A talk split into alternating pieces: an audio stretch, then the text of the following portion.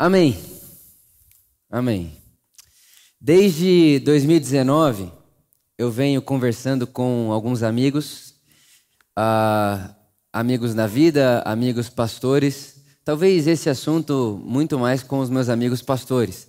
E eu venho conversando com eles e dizendo para eles que, para mim, na minha leitura de mundo e tudo isso, o ano de 2022 chegaria com um desafio gigantesco para nós aqui no nosso país. E esse ano, 2022, que na minha leitura vem com um desafio gigantesco, junto com esse desafio, ele também traz uma grande porta aberta. Todo desafio traz também, junto consigo, uma oportunidade.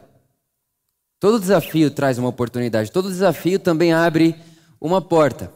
E quando eu penso em 2022 e nesse desafio que nós teremos como Brasil nesse ano, e agora dizendo a respeito Brasil Igreja esse ano, Brasil Cristão esse ano, é, eu, eu penso nesse desafio por causa da crise que nós estamos vivendo ah, nos três poderes que constituem a nossa humanidade. Quais são os três poderes que constituem a humanidade? Qualquer tipo de sociedade no mundo: religião, política e economia. Esses são os três braços mais poderosos e são quase que a base de tudo que funciona dentro de uma sociedade: religião, política e economia. As coisas funcionam a partir dali, as coisas são decididas ali. Uma, uma sociedade é construída ali: poder de religião, poder político e poder econômico. E todos nós estamos inseridos nesse negócio, querendo ou não. E quando eu paro para pensar nessa crise política, religiosa e financeira que nós estamos vivendo no nosso país, Brasil, eu percebo que nessas três áreas, dentro desses três pilares, é quase que o vírus entre eles é, é o mesmo. É quase que, se você olha a economia, tem um, um, vírus lá, a política tem um vírus lá, e a religião tem um vírus lá. E o vírus, eu percebo que ele tem muito a ver com esse negócio de separar as pessoas do quem está do meu lado e quem está contra mim. É o nós contra eles, o tempo inteiro, nós contra eles. Tanto no sistema econômico, quanto no sistema político, quanto no sistema religioso. E quando nós vamos construindo sociedade, quando nós vamos construindo o mundo, na lógica do nós contra eles, nós estamos fazendo muros o tempo inteiro. Muro mais muro, mais muro, mais muro, porque é o tempo inteiro eu contra você, você contra mim. Então eu não olho mais você como um ser humano, meu irmão, por ser ser humano. Eu olho para você e preciso saber em que lado você está. Que religião você, de que religião você é? E não só religião, mas hoje em dia, principalmente no meio cristão, é de que igreja você é, porque depois que você disser a mim de que igreja você é, aí eu vou entender aonde eu te classifico nas minhas relações.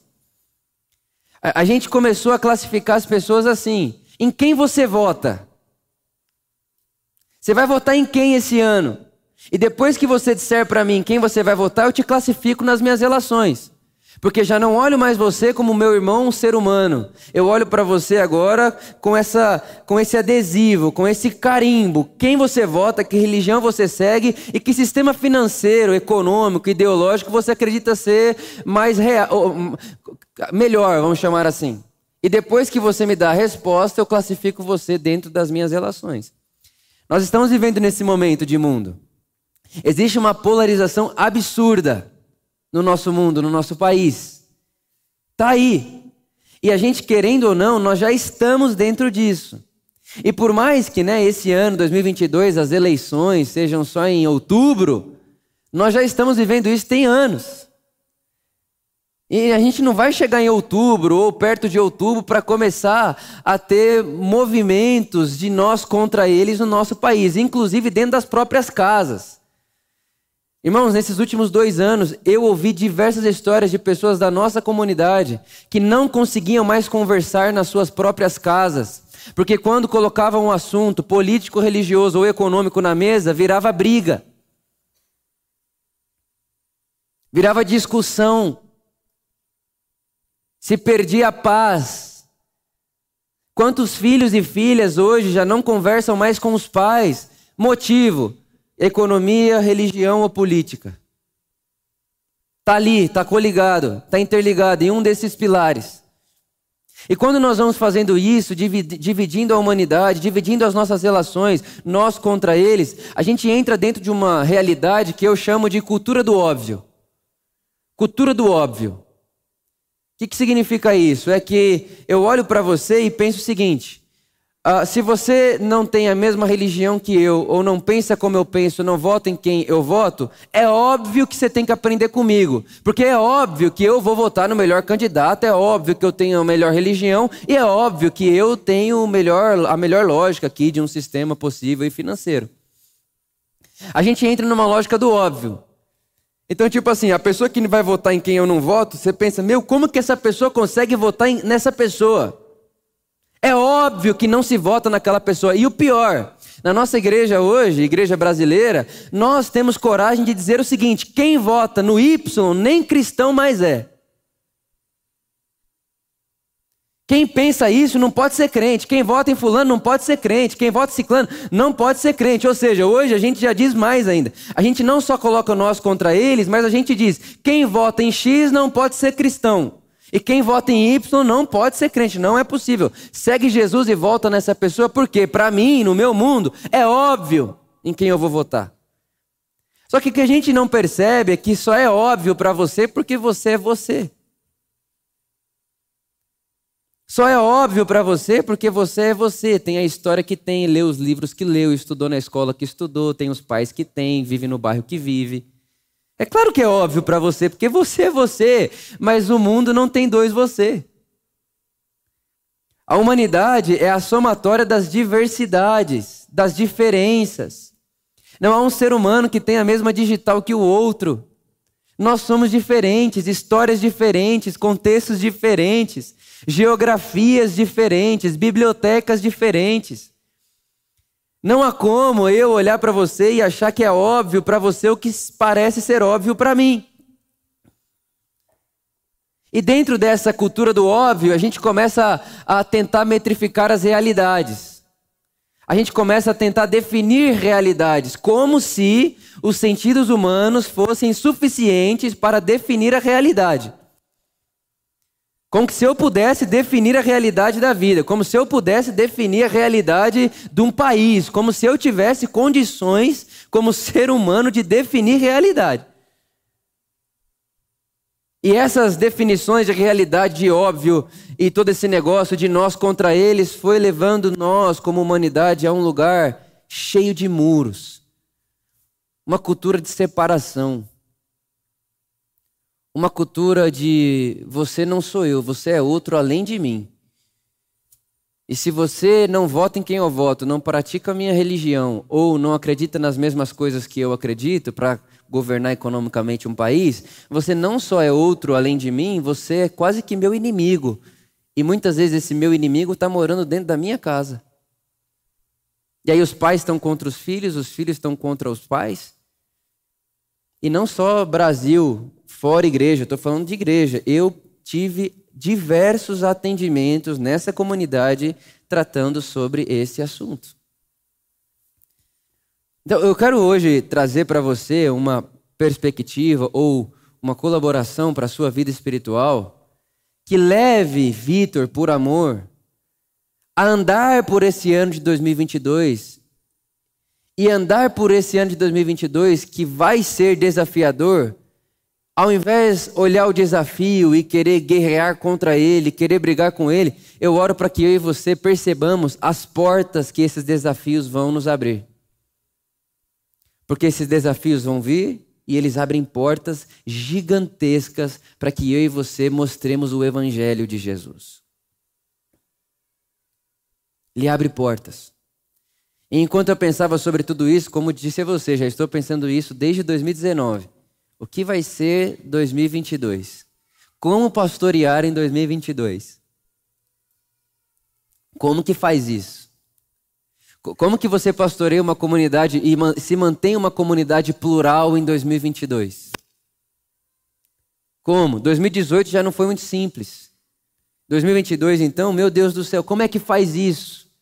E eu comecei a ir para o texto bíblico e eu cheguei em Filipenses capítulo 2.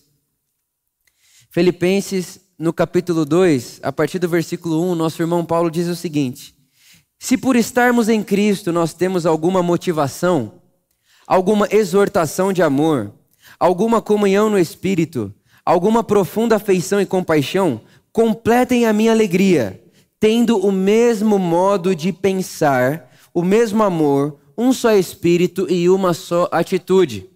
Qual que é o problema? É que tem gente que lê isso aqui e acha assim, não, se nós temos que ter uh, só um mesmo, uma mesma atitude, um mesmo modo de pensar, significa que todo mundo da igreja tem que votar numa pessoa só, que todo mundo na igreja tem que ter uma opinião só. Não, não está falando disso, não está falando de opinião, não está falando de discernimento da vida, não está falando, não está falando sobre nada disso. O que o apóstolo Paulo está tendo como uma única atitude, um único pensamento, é o evangelho de Jesus. O que o apóstolo Paulo está dizendo para a gente se manter unido é na essência do evangelho. Qual que é a essência do evangelho? O amor. Não foi isso que Jesus trouxe para nós? Olha, de tudo que se deve guardar, guarde isso. Amem uns aos outros como eu vos amei. Esse é o novo mandamento que vos dou. Esse é o único, essa é a única atitude, esse é o único pensamento. É aí que deve estar toda a nossa união, a nossa unidade. Ela precisa carregar essa essência e não o mesmo, o mesmo presidente. Essa, a nossa unidade precisa carregar a, a mesma lógica de doação ao próximo e serviço ao próximo. Não acreditarmos a mesma coisa sobre a religião.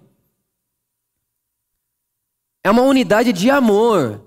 É um só pensamento na doação, na solidariedade, na generosidade, no serviço, no perdão. É um só pensamento nessa realidade eterna. É isso que o texto, é isso que o apóstolo Paulo está dizendo. O apóstolo Paulo não está dizendo que nós vamos ser uma massa de pessoas que tem um pensamento só. É quase que todo mundo meio que alienado e todo mundo robotizado a pensar e fazer e pensar e fazer a mesma coisa. Não, nós somos plurais. Nós somos singulares, não tem ninguém no mundo como você. Não tem ninguém no mundo que tenha a história que você tem. Nós vivemos a diversidade e Deus celebra a diversidade. E ele continua, olha o que o Paulo diz: Nada façam por ambição egoísta ou por vaidade, mas humildemente considerem os outros superiores a vocês mesmos. Humildemente considerem os outros como superiores a vocês mesmos. Irmãos, pensa comigo. O que é considerar o outro como superior a mim? O que é significar o, é, considerar o outro como superior a mim? Existem diversas respostas e algumas nem saudáveis seriam. Mas é interessante que o apóstolo Paulo ele não termina aqui, ele continua e ele diz assim: ó, cada um cuide não somente dos seus interesses, mas também dos interesses dos outros. E sendo a atitude de vocês a mesma de Jesus Cristo. Repara, ele acabou de dizer: olha, tenham um só pensamento. É, ele, ele acabou de dizer: tenham um, um, mesmo amor, um só espírito, uma só atitude. Não façam nada por, por egoísmo, por vaidade. Humildemente considerem uns aos outros os outros superiores a si mesmos. Não vá em busca apenas dos seus interesses. E agora parece que ele vai explicar para a gente como que faz isso. Ele diz: tenham em vocês o mesmo sentimento, a mesma atitude que existe em Cristo Jesus. Tá, Paulo, qual atitude? Qual das atitudes? Ele diz que, embora sendo Deus, não considerou que o ser igual a Deus era algo a qual devia apegar-se, mas esvaziou-se a si mesmo. Esvaziou-se a si mesmo, vindo a ser servo tornando-se semelhante aos homens.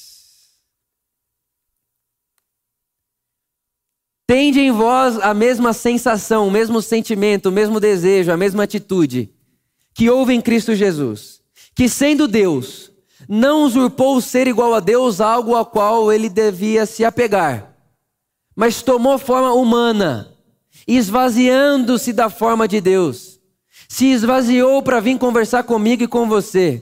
Se esvaziou para sentar na nossa mesa. Se esvaziou para revelar a sua vontade. Se esvaziou para mostrar o seu coração. teve que se esvaziar para que nós pudéssemos o compreender. Ninguém aqui compreenderia Deus se Deus tivesse permanecido lá. Nós só compreendemos Deus, nós só podemos cantar o que cantamos, Abba Pai, liberdade está em Ti. Nós só podemos cantar o que cantamos, Tu és bom, Tu és maravilhoso, Seu nome é maravilhoso, Você é o príncipe da paz, Você é doador de amor, Você é solidário. Nós só podemos cantar tudo isso porque Deus se esvaziou. Se Ele não tivesse se esvaziado, nós não chegaríamos a essas conclusões. Nós não chegaríamos a essas percepções. Tudo que nós saberíamos sobre Ele é que Ele é um Deus grande, capaz de criar um grande universo. Mas que Ele quer ser chamado de Pai e me chama de Filho. Que esse Deus que é grande o suficiente para criar o universo também sofre, também chora, também sente dor. A gente não chegaria a essa conclusão jamais se Ele não tivesse se esvaziado. Nós só compreendemos a Deus porque ele se esvaziou. E o que o apóstolo Paulo está dizendo é: Vitor, tem essa mesma atitude no, na sua vida. Por amor, tem essa mesma atitude na sua vida. Se você não se esvazia, não cabe outros. Só existe o outro no esvaziar do eu. Quando eu não me esvazio para que você caiba em mim, a gente põe muro. Quando eu não me esvazio para que você caiba na mesa, a gente põe muro. Quando eu considero tudo que eu acredito e a minha opinião pessoal como óbvio, eu não me esvazio para que você caiba, a gente põe muro. A gente separa as pessoas.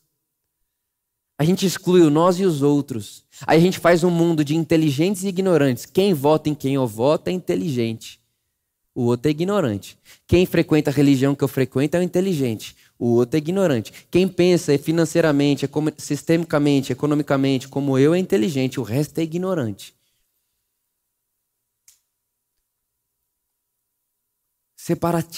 separatismo. Vamos separando as pessoas, pondo muro nas mesas das nossas casas. Eu ouvi histórias essa semana de pessoas que perderam amigos. Perderam amigos e, inclusive, hoje tem problema com pai e com mãe. Por causa de igreja. E os dois são cristãos. Os pais são cristãos, o filho é cristão. Mas eles estão lendo o evangelho diferente e eles não conseguem mais sentar na mesa de casa para almoçar. E quando senta é melhor fazer silêncio, porque se alguém tocar no assunto, acabou. Aí eu pergunto: quem está ganhando com isso? Quem está ganhando com isso? O que, que, que nós estamos gerando no mundo com isso? Para onde nós estamos indo com isso? Aí talvez você diga assim, Vitor, tá bom, mas eu não posso ter minha opinião, eu não posso ter a minha convicção. Claro que pode. Não só pode, como você deve ter, porque você é um ser humano, cidadão brasileiro, que nesse 2022 vai precisar se posicionar, e vai precisar tomar decisões, e vai precisar agir com a sua vida. Inclusive em outubro você vota também. Todos nós vamos precisar ter as nossas opiniões, as nossas convicções. Todos nós.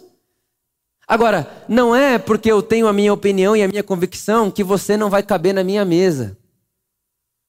Não é porque eu tenho a minha opinião e a minha convicção que não vai dar para a gente conversar e dialogar.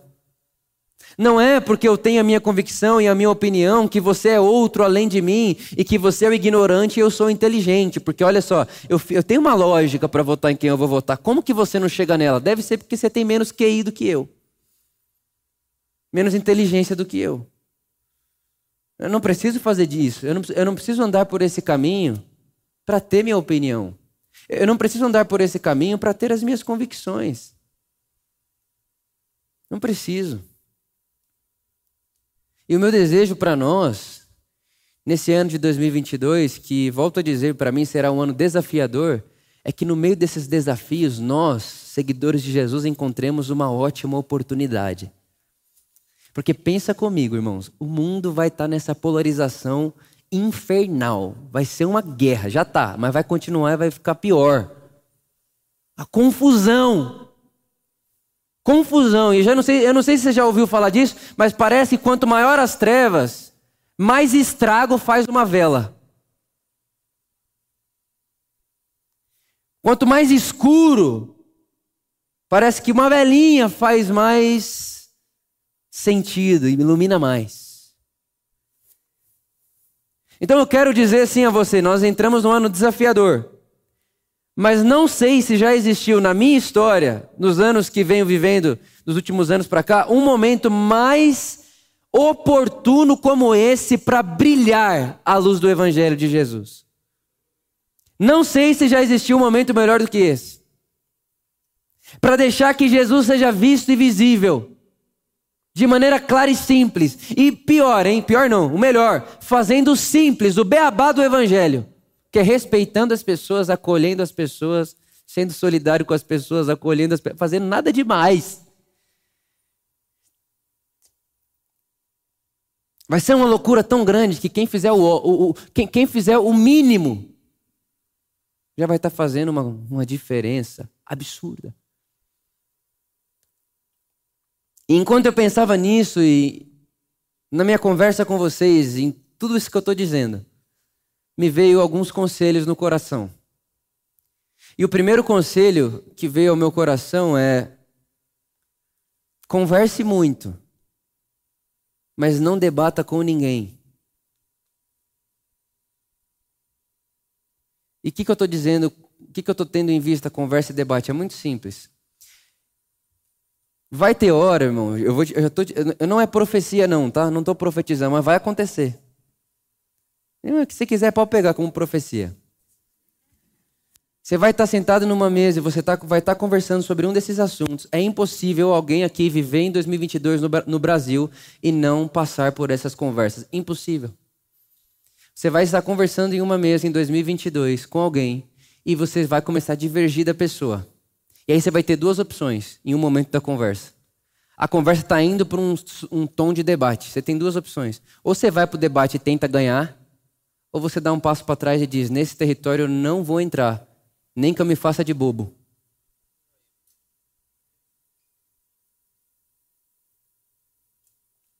Não entre em conversas que no final alguém está querendo vencer a conversa. Não faça isso. Eu me lembro uma vez que eu estava conversando com um amigo meu e ele é um pastor também, meu amigaço assim. A gente brinca que a gente tem uma liturgia de se encontrar frequentemente, porque ele é bem diferente de mim, é quase que o oposto de mim. Quando eu falo o oposto de mim, estou dizendo a respeito de essas coisas, opiniões e tal. O cara é do evangelho, mas quando a gente vai conversar, parece que nada bate. E a gente, se, a gente conversa várias vezes durante o ano. E eu me lembro que uma vez a gente estava chegando num momento da conversa que eu falei para ela: acho melhor a gente parar agora. Porque daqui para frente, se a gente continuar, alguém vai querer vencer. E a gente não precisa separar a nossa mesa em perdedores e vencedores. Nós estamos sentados numa mesa de irmãos. Em quem você vai votar, em quem eu vou votar, não te faz mais crente, nem me faz menos crente. Domingo você vai estar no palco da sua comunidade pregando o evangelho para meus irmãos e eu estarei no palco da Por Amor pregando o evangelho para os seus irmãos. A gente não precisa disso. E para. Ah, mas se você não dá para falar isso para a pessoa, dá você um passo para trás. Ah, mas ela vai achar que eu, que eu não tenho mais argumento. E daí? Tá com medo de ela achar que você não tem mais argumento? Qual o problema? É melhor uma porta aberta do que uma guerra vencida, irmãos. Muito melhor uma porta aberta do que uma guerra vencida. Então, converse muito, mas se entrar no espírito. Lembre disso, qualquer que seja o debate, já está fora do espírito do evangelho. E claro, parênteses: se você está aqui, você tem uma vocação política, esse negócio aí, meu amigo, aí você se vira aí o que você vai fazer. Estou falando para gente que vota, tá? Falando para gente que, tá, que não tem envolvimento profissional com isso. Porque eu sei, nós sabemos que tem irmãos nossos aqui da Por Amor que são políticos. E aí, obviamente, que a conversa com eles é outra, mas estou dizendo com gente como eu, cidadão comum aqui. Converse muito, mas não entre no espírito do debate. Melhor é uma porta aberta do que uma guerra, aspas, vencida. Porque no final, essas conversas não, é, não tem quem vence e quem perde. O que tem no final dessa conversa é inimizade só. Não tem quem vence e quem perde. É muito raro alguém ser convencido de alguma coisa num ambiente de debate. Porque um ambiente de debate não é um ambiente de persuasão, é um ambiente de perdedores e vencedores. Não entre nessa. Esse é o primeiro conselho que eu daria a você. O segundo é pratique a compaixão. Tenha compaixão. Tira o óbvio da sua boca e do seu coração. Eu estou falando isso para você porque eu tive que fazer isso. Em 2019, eu comecei o processo interior de tirar o óbvio da minha boca e do meu coração. Porque sabe o que eu percebia? Que de óbvio em óbvio eu acabaria sozinho. Porque tudo para mim era muito óbvio. Você olha uma coisa e fala, isso é óbvio, meu Deus do céu. Como Tipo, você vai falar, por que você não fez isso? Ah, porque, gente, mas é óbvio que você tinha que fazer isso aqui. Não precisa de matemática, engenharia, inteligência, QI elevado. É óbvio. Isso não é só nessa questão de quem vota, quem não vota, não. É em tudo na vida. A gente vai pôr no óbvio na vida que a gente perde a compaixão de lembrar que o outro não sou eu. E o que é óbvio para mim é óbvio para mim porque eu tenho pai e a mãe que tenho, tenho a biblioteca que tenho, vivo no bairro que vivo, tenho os amigos que tenho. Porque todos nós somos construídos no meio social que nós vivemos. Você é construído por aquilo que você lê, por aquilo que te ensinaram, pelo jeito que trataram você na sua infância. Então não é óbvio. O que eu chamo de realidade na minha vida é só um ponto de vista da minha vida. O que eu chamo de óbvio é só óbvio para mim, para o Vitor, porque tem 28, 27 anos. Eu tenho 27 ou 28? 27. Viu? Eu sou seu filho mesmo. Minha mãe não sabe. Se eu perguntar para ela quantos anos ela tem agora, ela vai falar 26. Não, mãe, isso aí tem uns 35 anos se ela tinha 26 anos. O óbvio tem a ver com a minha idade esses dias atrás eu estava na academia do meu prédio, e aí estava lá uma conversa. E, irmão, é, é óbvio. Aquele, tem, tem, os nichos, né? E aí, o que, que acontece? A, a, a, realidade é, uma, é um ponto de vista aderido por poucos ou muitas pessoas. E quanto mais pessoas aderem àquele ponto de vista de realidade, parece que eles ficam maiores. Né? E aí, quanto mais parece que eles ficam maiores, mais eles se consideram os donos da verdade. Eu estava lá no meu prédio, e aí começou uma, uma conversa econômica.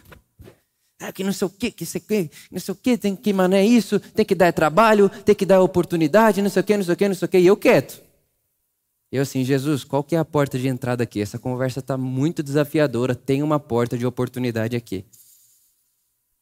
E não sei o que, tá, tá, tá, tá, tá, tá. A gente estava dentro de uma área que tinha umas bikes assim, estava um numa bike, o outro na outra, e eu estava na outra. E eles falando, eu falando, eles falando, eles falando, quando terminaram, terminaram assim, né? Deram uma brecha, eu falei assim, sabe o que eu acho? Eu acho que vocês têm razão. Você está certo. Mas essas pessoas aí que vocês estão xingando, eu também acho que elas estão certas. E se eu morasse onde elas moram e tivesse a condição que elas têm, eu acharia que ela, eu, eu pensaria igual a elas. E que muito do que a gente está conversando aqui não é certo e errado, não, é só contexto de vida mesmo. E comecei a falar do evangelho para eles. Resultado, irmão, no final, de verdade, eu estava quietinho, no, os dois parecendo dois leão. Ah!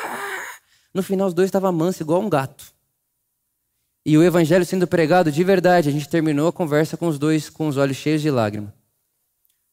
Porque eu poderia ter falado a minha opinião política, social. Mas para quê?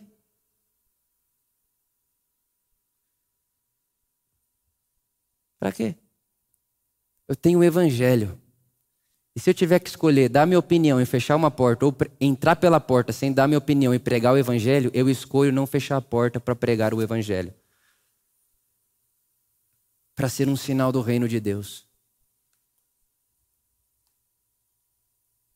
Tenha compaixão das pessoas.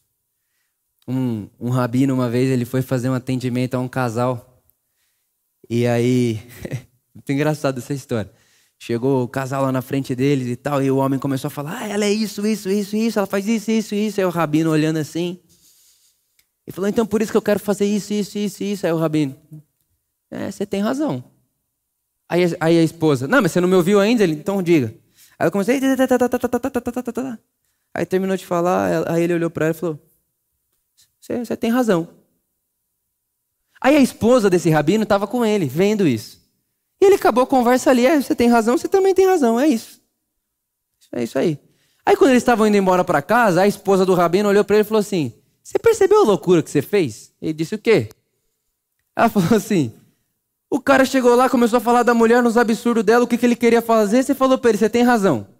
A mulher deu a, a, a, réplica dela, né? Começou a falar dele, começou que eu queria falar com ele, você falou que ela tem razão também. Como que você pode atender um casal, os dois estão discutindo, brigando um com o outro, você diz que os dois têm razão? Aí a Robina olhou para a esposa e falou: Você tem razão.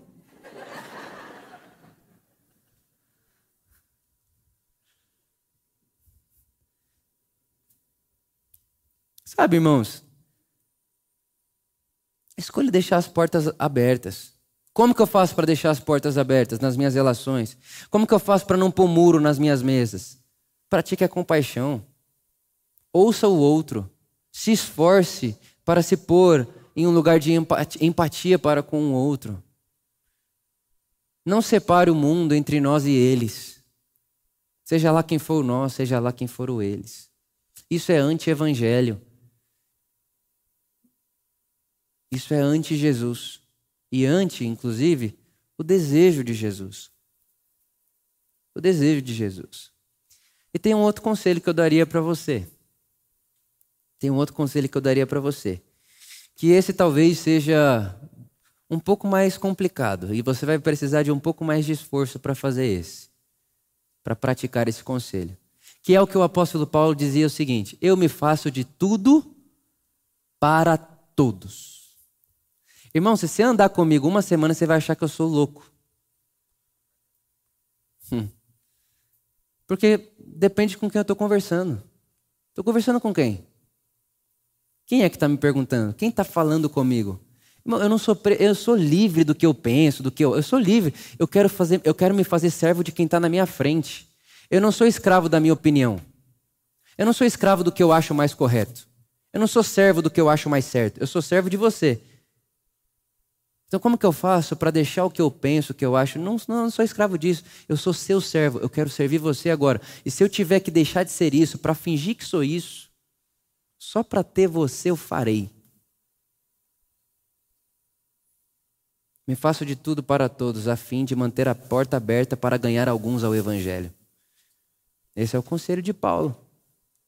É o dia que você diz, não, é verdade, é verdade. Aí você sabe assim, não, eu teria um monte de coisa para falar, mas você fala, é verdade, é verdade. Cara, e você sabe que tudo isso aí que você está querendo, tem uma pessoa que há dois mil anos atrás apareceu no mundo que já dizia. O nome dele é Jesus.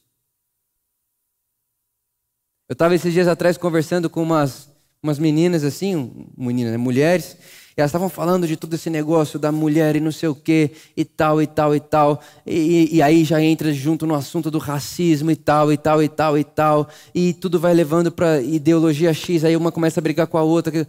Aí eu quieto. Eu era o único homem. Quieto. E pensando assim: todo desafio tem uma porta de oportunidade para mostrar o evangelho de Jesus. Irmão, de repente eu falei: gente, tem um homem que nasceu há dois mil anos atrás. E tudo que vocês estão brigando aí querendo, ele já dizia. Ele já fazia. Porque, irmão, grava isso no seu coração. Todo desejo humano, todo desejo humano tem resposta na pessoa de Jesus. Todo desejo humano tem resposta na pessoa de Jesus. Todo desejo humano tem resposta na pessoa de Jesus. Ah, Vitor, então você está me incentivando a, a, a, não ter a minha posição, a não me posicionar. Não, não estou te incentivando a nada disso. O que eu estou dizendo a você é que existe um jeito de viver, mantendo portas abertas.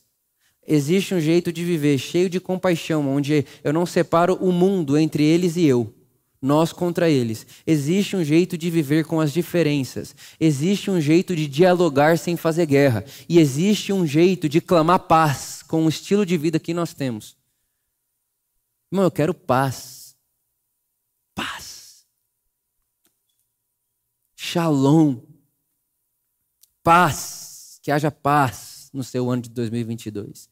Que haja paz na sua mesa. Você que é pai, você que é mãe que está aqui, escute. Preste atenção nos seus filhos, preste atenção no que eles estão percebendo, no que eles estão falando, e se preciso for, se esvazie para que eles caibam. Não perca seus filhos da sua mesa por causa de política, religião e economia. Vale mais seu filho na sua mesa e depois seu neto sentando junto, ou você tendo uma opinião forte contra dele?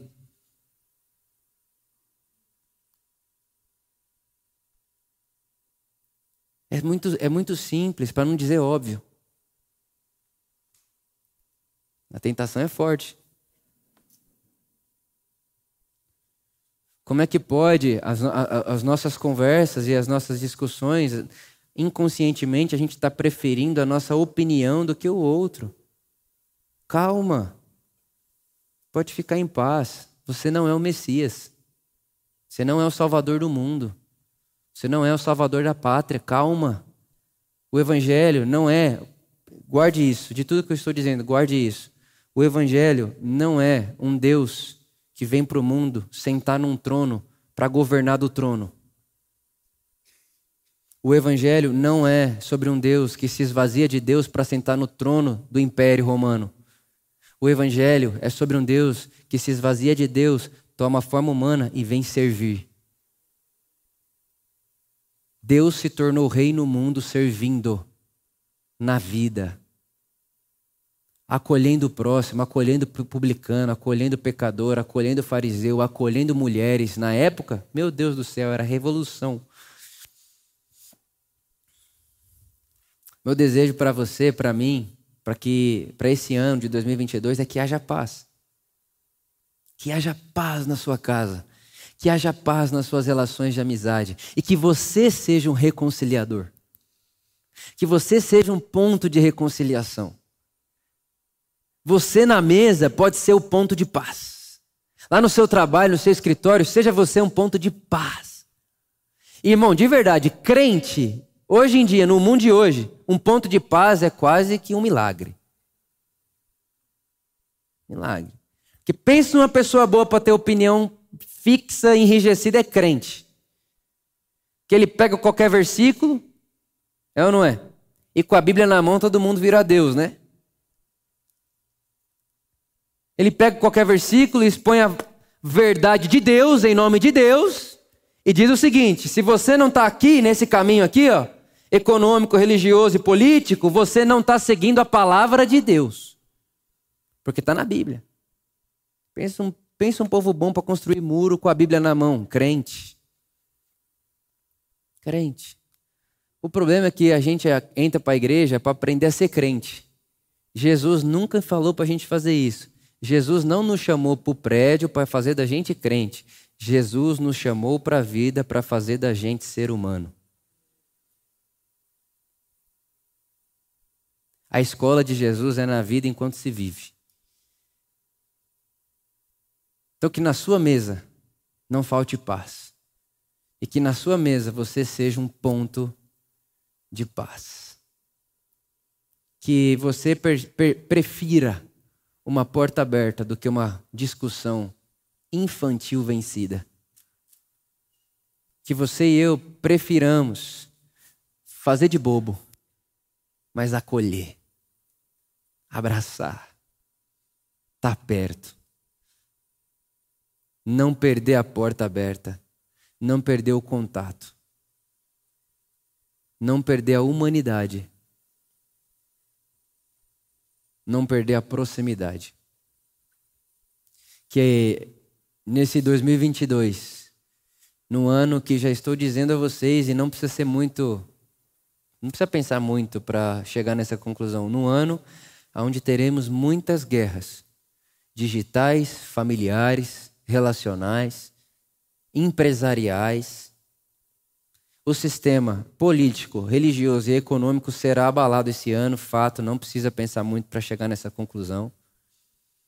Que nesse ano, onde tudo isso vai, vai passar por momentos terríveis, de caos, que eu e você carreguemos a paz, que excede o entendimento, e que sejamos nós um ponto de paz. Essa é a minha oração meu desejo para mim, para você e para o nosso ano. Que seja assim, para a glória de Deus e para que o reino de Deus continue se estendendo pela terra. Amém. Jesus, muito obrigado pelo seu amor e pela vida que você nos ensina a vivermos. Obrigado porque nós podemos carregar paz, nós podemos ser prisioneiros da paz nós podemos carregar essa vida pacífica e uma vida que faz reconciliação de pessoas com pessoas, uma vida de pessoas que mantêm a porta aberta. Jesus, nós queremos e precisamos de sabedoria. Nós precisamos de sabedoria porque nós não damos conta de interpretar o todo da realidade. Nós não damos conta de interpretar o todo da realidade, então nós precisamos de você, Jesus para nos mostrar e nos ensinar qual é o caminho que devemos seguir, por onde devemos andar, que porta devemos abrir, que porta devemos fechar, que conversa devemos entrar, que conversa devemos sair. Jesus, que não nos falte sabedoria, discernimento, iluminação do nosso, da, da nossa percepção. Que não falte para nós essa, esse discernimento do calar e do falar que nós não matemos outras pessoas pelas nossas palavras e que nós não dividamos os nossos lares. Jesus, tantos lares divididos por causa de conversas como essas que acabamos de exemplificar. Que não haja divisão nos nossos lares. Que pai não perca seus filhos por causa de opiniões. Que filhos não percam ou desrespeite seus pais por causa de opiniões. Que haja paz. Paz na alma, paz nos lares, paz nas relações, paz nos escritórios, paz nas empresas, paz, para que no meio de um ambiente pacífico o seu evangelho apareça e fermente toda essa massa. Oramos assim, te agradecendo por termos essa consciência e por de alguma forma acreditarmos que essa seja a melhor forma de vivermos, de nos posicionarmos no mundo e com o mundo à nossa volta. Oramos assim, Espírito Santo, certos de que você é a única pessoa que pode nos empurrar, nos soprar a essa sabedoria e a esse discernimento. Para que seja assim. Te agradecemos. Amém. Amém? Se você pode, se coloque de pé comigo no seu lugar. E eu tenho um texto hoje para o nosso momento de ceia. Eu tenho um texto, um texto para esse momento e eu queria que você levasse esse texto com você. É o texto de Paulo também, lá em Romanos, no capítulo 12. No versículo 18 que esse seja o carimbo dessa nossa primeira ceia do ano. Façam todo o possível para viver em paz com todos. Irmãos, para vivermos em paz com todos, temos ou não temos que nos esvaziarmos? Sim ou não?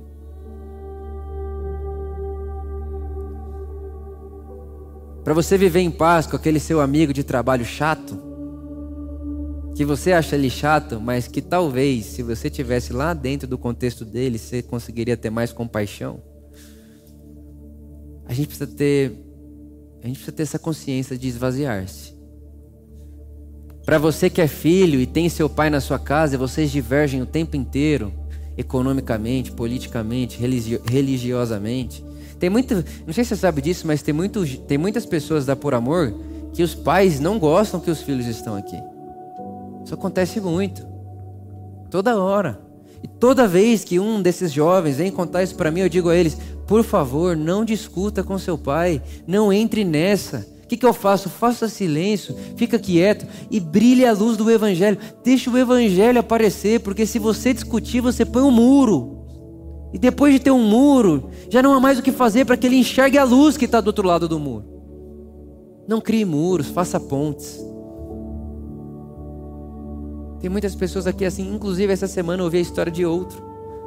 Os pais são pastores. E ele começou a ouvir a mensagem da Por Amor e perdeu os pais. Enquanto você estiver indo lá, a nossa mesa é silenciosa. Esse é o recado que ele tem dos seus pais. Religião. Religião.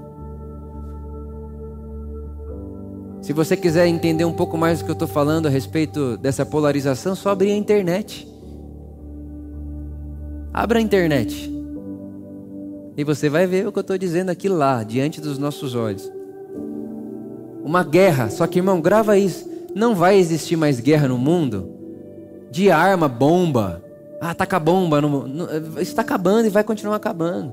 A guerra agora é outra. Ela é química e digital.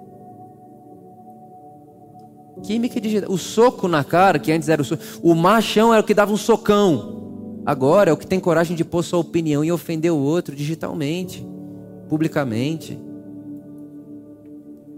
Irmão, só vai mudando os meios, mas a lógica é a mesma desde sempre, um matando o outro para permanecer vivo, um instinto de sobrevivência que só animais sem consciência precisam viver assim. Nós somos animais mamíferos, mas recebemos consciência de Deus, imagem de Deus, discernimento no nosso coração. A gente não precisa viver nessa loucura.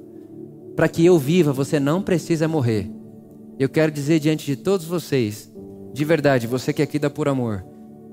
Em, em, eu estou falando por mim. Eu espero que essa seja a sua experiência aqui durante toda a sua vida. No que depender de mim. Em quem você vota, em quem você não vota. O que você pensa economicamente ou não pensa. E como você pensa religião ou não pensa. Isso não te define para mim. E isso não faz eu achar que você é menos inteligente ou mais inteligente, menos crente ou mais crente. Te respeito, te acolho e vou buscar ao máximo me esvaziar o possível para que caibamos uns nos outros. Para que caibamos um no outro, porque no final ceia também nos ensina isso. Jesus disse que esse é o corpo dele e nós falamos isso aqui mês após mês, que o corpo de Jesus somos nós. E que sim, ceia é muito legal para a gente lembrar daquilo que Jesus fez por nós lá na cruz. É maravilhoso a gente lembrar do que ele fez por nós na cruz, é sensacional. Mas ao pegar o pão, lembre-se, isso é o corpo de Cristo, e o corpo de Cristo somos nós, são pessoas. E comer da ceia, comer do corpo de Cristo, Participar do corpo de Cristo é estar consciente de que nós precisamos uns dos outros. E nesse momento, irmãos, quantos de nós não estamos nos autoflagelando como corpo de Cristo? Você já imaginou ver uma pessoa que pega um chicote e fica se batendo assim? A pessoa fica se batendo, ela pega uma faca e fica se rasgando. Essa pessoa não tá, ela está sem saúde emocional. E o corpo de Cristo está assim. A gente fica se batendo. A gente bate no pé com a mão porque o pé tinha que ser mão. Ah, pé, já que você não é como eu, a mão falando pro pé, então eu vou te bater. E fica nessa, flagelando uns aos outros, ferindo uns aos outros. E Jesus está dizendo: não, vão, vão ceiar. Ceiem, lembrem-se, vocês são parte do mesmo corpo. Se um está enfermo, todos estão. Se um está feliz, todos estão. É o que o apóstolo Paulo diz no Coríntios capítulo 12: se um chora, todos choram. Corpo de Cristo. Então, se você pode, no seu lugar, pegue o seu pão. E se por algum motivo você entrou aqui e não pegou o pão, não pegou o suco, ou porque não viu que tinha, ou porque acreditou que não poderia participar, eu quero dizer a você: a ceia, esse momento, de pão e suco é para todos que quiserem. Ninguém está excluído desse momento. Ninguém está excluído desse momento por nada, por motivo algum. Nada pode ser mais forte para te tirar da mesa do que aquilo que te colocou na mesa de Deus. O que te colocou na mesa de Deus é o amor dele por você, e nada é mais forte que isso. Absolutamente nada. Então nada pode tirar você dessa hora e desse momento. Então, se por algum momento, ou porque não viu, ou porque acreditou que não poderia participar, você não pegou o seu pão e o seu suco, balança assim sua mão, que a gente vai até você, a gente vai levar. Tem alguém que está sem? Ó, temos uma pessoa aqui, tem mais outra pessoa aqui. Tem mais alguém que está sem? Você não pegou na entrada. Tem mais alguém? Balance assim a sua mão. Ali tem mais uma pessoa, lá atrás. Tem mais uma pessoa ali. E você que está aí com seu pão, com seu suco, já pode ir pegando seu pão aí na sua mão. E eu queria que a gente fizesse uma declaração muito simples. A gente dissesse isso junto. Fala assim comigo: que depender de mim, eu quero paz com todos. O que depender de mim, eu quero manter a paz. Fala assim, porque nós somos parte uns dos outros.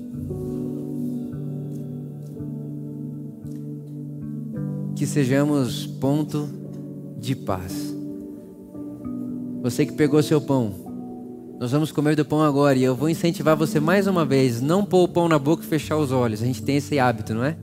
A gente faz isso no suco, tá bom? No suco a gente fecha o olho, canta para Deus, agradece a Deus. Mas agora, o pão, eu queria que a gente comece de olho aberto. E se tem alguém na sua vida, na sua família, talvez na sua casa, que você teve conversas difíceis e conversas que se tornaram inimizades, esse é um bom momento para você trazer aquela pessoa e visualizar aquela pessoa diante de você na mesma mesa e vocês se reconciliando, pedindo perdão, sendo perdoado, abraçando, acolhendo, voltando à amizade, voltando à relação.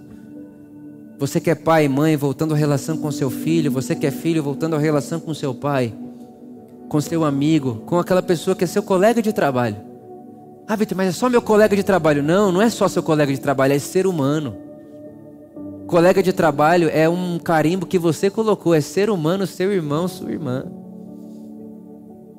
Então esse é um bom momento. Enquanto você come, você vai olhar e ver pessoas à sua volta mas também é um bom momento para você visualizar as pessoas que você sabe que você pode ir lá e voltar a dar a mão para ela. Voltar e acolher aquela pessoa. Então faça isso. Coma do seu pão. Pensando nisso, lembrando disso, visualizando isso. O que depender de mim, eu vou manter a paz com todas as pessoas.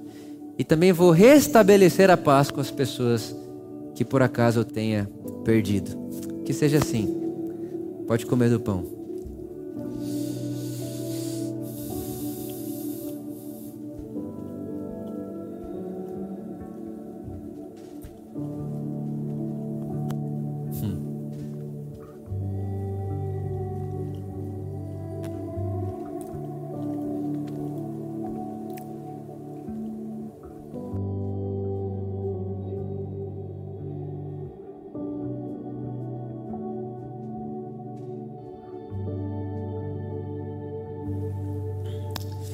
Tudo isso só é possível, a gente só consegue pensar assim, a gente só pode viver assim, a gente só pode caminhar assim,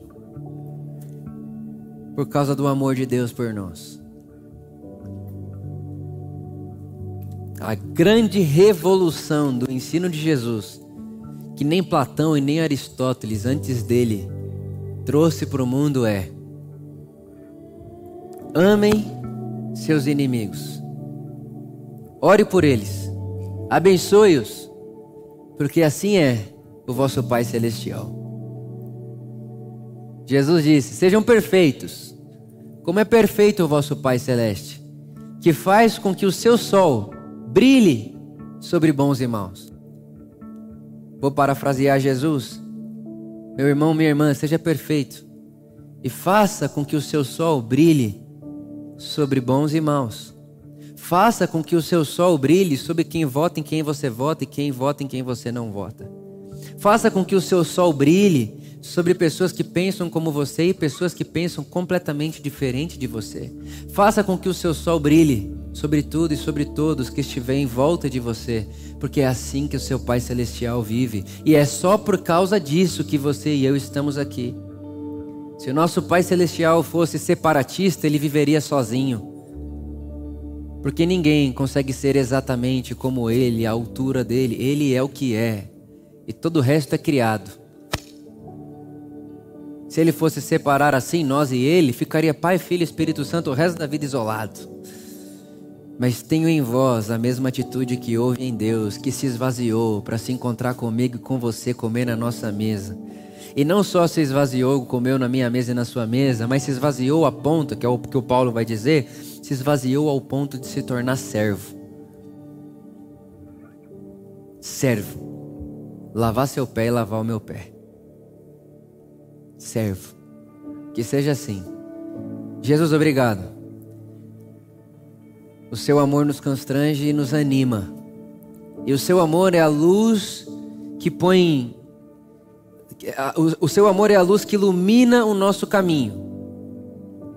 E sim, nós queremos tratar a tudo e todos como nosso Pai Celestial, que faz com que o seu sol brilhe sobre tudo e sobre todos. Nós queremos. Isso só é possível, Jesus, porque você nos ama e nos amou com amor eterno. Um amor que supera a morte, um amor que supera os nossos pecados e os nossos erros. É um amor que ultrapassa tudo e todos, que escala montanhas, que nos busca, que nos persegue. É um amor avassalador, um amor ousado. Obrigado, porque agora que vemos tudo isso, nós podemos de alguma maneira te imitar. Como disse Paulo, sede, pois, imitadores de Deus, como filhos e filhas amadas. Que seja assim, Jesus. Que esse suco seja mais que suco, mas que seja os, o próprio a memória de que nós temos em nós a vida de Deus, a sua vida em nós, fluindo através de nós, tocando esse mundo, curando as fraturas desse mundo, quebrando muros e fazendo pontes. Que seja assim, não só em 2022, mas que essa seja o nosso estilo, o nosso jeito, a nossa maneira, nosso jeito de vivermos nesse mundo, por causa do seu amor, em seu amor e para que o seu amor seja conhecido. Oramos assim, Jesus, e mais uma vez bebemos do cálice, gratos, muito gratos, por tamanha graça, tamanho perdão e tamanha bondade. Obrigado, Jesus. Fique à vontade. Tome do cálice, tome do suco, se lembrando desse amor que inunda você, que preenche você e que ilumina a estrada da nossa vida. Amém.